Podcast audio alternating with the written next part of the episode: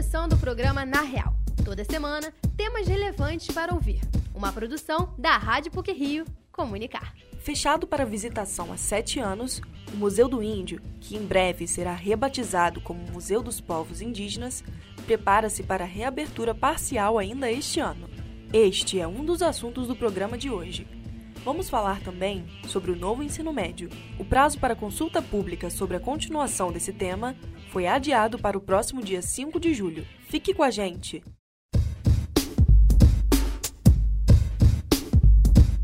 O Museu do Índio, em Botafogo, acaba de completar 70 anos.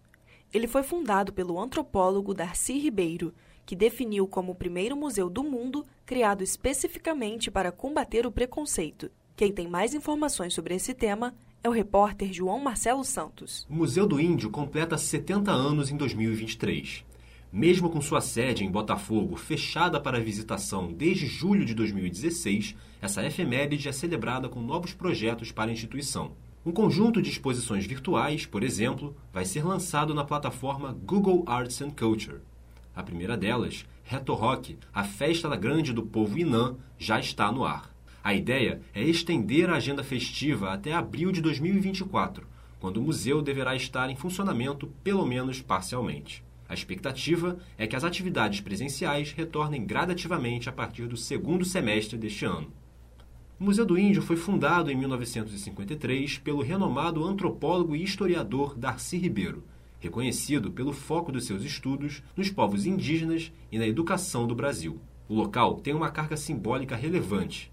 Sobre isso, a diretora do museu, Helena Guimarães, dá mais detalhes. Então, o Museu do Índio né, é reconhecido assim como o primeiro museu que ele é criado com uma causa, né, que com o objetivo de combater o preconceito.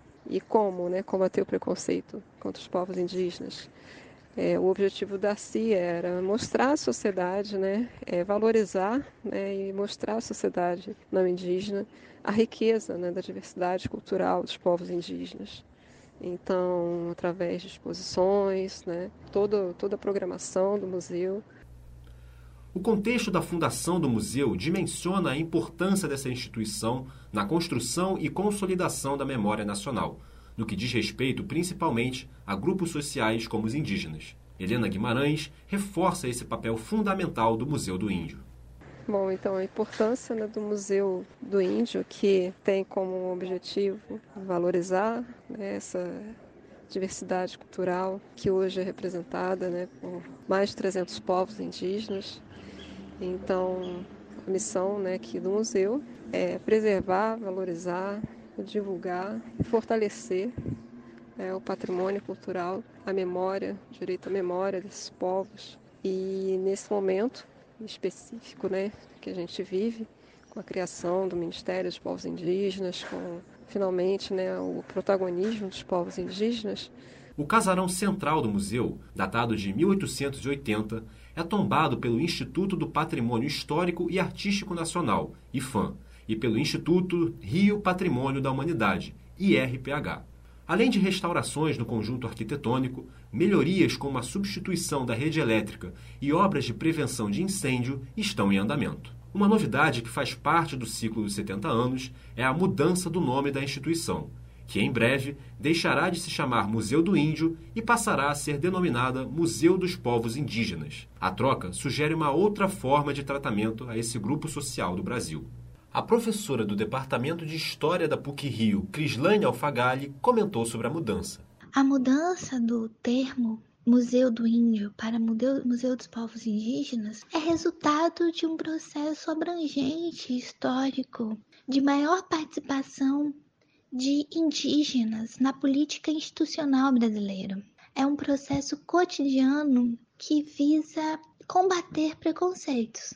Talvez numa continuidade daquele projeto do Darcy Ribeiro de humanizar as populações indígenas, de trazê-los mais perto do senso comum das pessoas que não conhecem as populações indígenas. Né? É importante dizer que o museu não deixou de incentivar projetos relacionados às culturas indígenas, mesmo com o espaço físico fechado. Uma abertura parcial da sede está sendo considerada, com o isolamento do casarão central, que vai passar por reformas, e a possibilidade de circulação pelos jardins do museu. Entre as comemorações dos 70 anos do Museu do Índio, o destaque fica para uma exposição aguardada há quase duas décadas e ainda embrionária. Um conjunto de 604 peças do museu, emprestado em 2004 ao Museu de História Natural, Industrial, Comercial e de Etnografia de Lille, na França, finalmente vai retornar ao país de origem. A ideia é que os itens fiquem em exposição assim que chegarem ao Brasil. João Marcelo Santos, para o Na Real.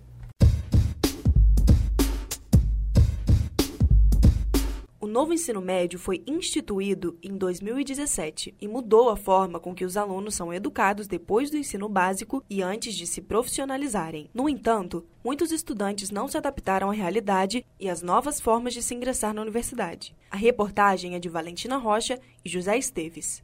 O prazo para a consulta pública sobre a continuação do novo ensino médio foi adiado para o dia 5 de julho. O projeto foi criado em 2017 durante o governo do ex-presidente Michel Temer e causou controvérsia ao flexibilizar a grade curricular. O ensino médio aprofunda os conhecimentos que foram apresentados no ensino fundamental e aborda conteúdos inéditos como física, química e biologia. Matérias de cidadania e pensamento crítico costumam ser estudados, como filosofia e sociologia. Criado em 1971 como segundo grau, o objetivo do novo ensino médio era profissionalizar os alunos. O modelo não alcançou os resultados esperados e mudou de nome para ensino médio na década de 80. Com essas mudanças, muito se discute sobre o que se espera de alunos que entram e saem do ensino médio, como relata a professora de educação da PUC Rio, Patrícia Coelho. O que se espera do aluno que entra no ensino médio é que ele domine a língua, as principais operações matemáticas, tenha um conhecimento sobre história do Brasil, de geografia. Ao concluir o ensino médio, ele deve ter essas noções mais aprofundadas além dessas disciplinas, no sentido de você poder interpretar textos mais complexos, com aquelas operações se transformam em operações mais abstratas em termos de matemática, que tenha essa construção desse olhar crítico sobre o país, mas aí a leitura de outras áreas do conhecimento, como a sociologia, filosofia, então seja mais crítico a partir do contato com essas disciplinas. A proposta do novo ensino médio cria itinerários formativos,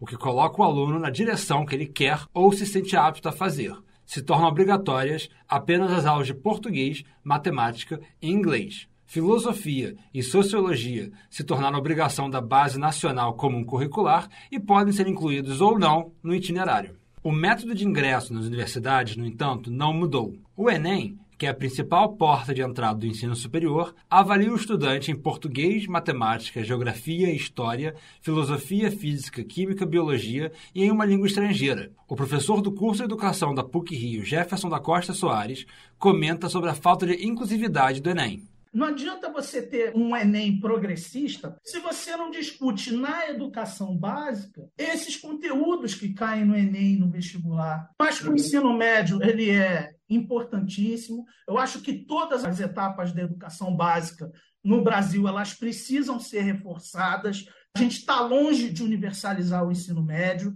Ele é muito importante, é uma etapa de aprofundamento e de consolidação daquilo que você aprende no fundamental.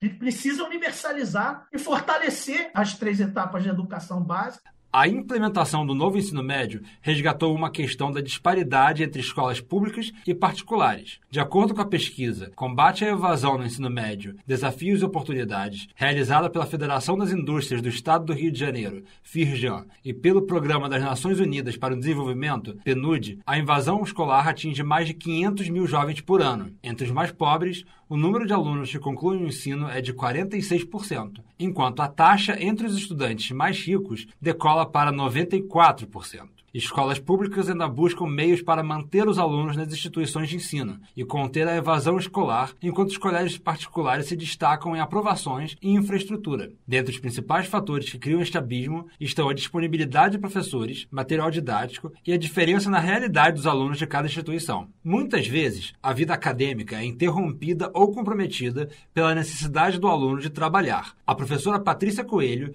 destaca a relação da família na continuidade dos estudos de alunos de escolas escolas públicas. Você vê uma pressão muito grande das famílias pela idade, eles chegam numa determinada idade que já estão chegando à juventude. Então a família cobra muito no sentido de que o que você vai fazer, que profissão que você já tem, você já tem que trabalhar. Grande parte já concilia os estudos, isso as classes populares, que é a maior evasão e a maior quantidade de números de pessoas matriculadas no ensino médio. Você já tem um percentual de alunos grande que trabalham. A consulta pública sobre o ensino médio visa identificar obstáculos que a nova proposta pode oferecer. Para responder à consulta, acesse a página do Participe Mais Brasil do site gov.br e busque por ensino médio na aba Opine Aqui. José Esteves e Valentina Rocha para o Na Real. E para finalizar o Na Real de hoje, algumas pílulas sobre o que foi ou será notícia nas mídias. Pílulas da semana. Chegou ao Rio de Janeiro a exposição imersiva Mundo Pixar. Realizada pela Solution On Off, o evento tem assinatura Pixar e leva os visitantes aos cenários principais de filmes como Up Altas Aventuras, Toy Story, Carros, Divertidamente, Procurando Nemo, Monstros S.A., entre outros.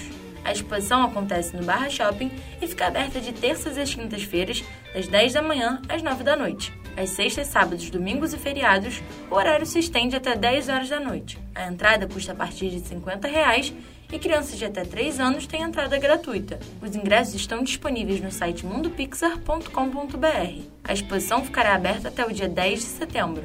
Em celebração aos 40 anos da Fundação Padre Leonel Franca, o reitor da Universidade do Vale do Rio dos Sinos, Padre Sérgio Mariucci, e o reitor da Faculdade Jesuítica de Filosofia e Teologia, Padre Elton Vitoriano Ribeiro, falaram sobre a identidade e a missão das universidades jesuíticas no Brasil. Mediado pelo reitor da PUC-Rio, Padre Anderson Pedroso, os palestrantes discutiram a importância do investimento em educação no Brasil e o papel crítico que as instituições exercem. Além da discussão, o padre Pedro Guimarães Ferreira foi homenageado e sua sobrinha Maria Sara Teles recebeu a homenagem em seu lugar.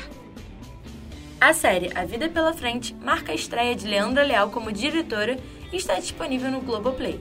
A trama conta a história de adolescentes que tentam superar um trauma no dia da formatura. Aborda temas como saúde mental, racismo, desafios da vida adulta e muito mais. A série está disponível no site do Globoplay para assinantes e a classificação indicativa é para maiores de 16 anos. Essa semana, a coleção de livros do professor Leandro Conder foi integrada ao acervo da Biblioteca Central da PUC-Rio. As mais de 5 mil obras doadas vieram do acervo pessoal do antigo professor da universidade. Parte dos livros conta com dedicatórias de seus autores. Os livros podem ser encontrados no terceiro andar do prédio Frinks. A vacina da dengue deve ser disponibilizada no Brasil nesse sábado, dia 1 de julho. A Quedenga, fabricada pela Takeda Pharma e aprovada pela Anvisa em março, é composta por quatro sorotipos do vírus da doença. O anúncio foi feito pela Associação Brasileira de Clínicas de Vacinas, que informou que inicialmente a vacina só estará disponível em laboratórios particulares.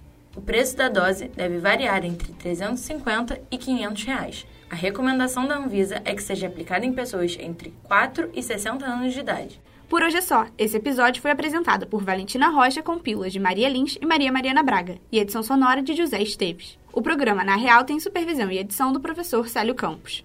Lembramos que a Rádio PUC faz parte do Comunicar, que é coordenado pela professora Cristina Bravo.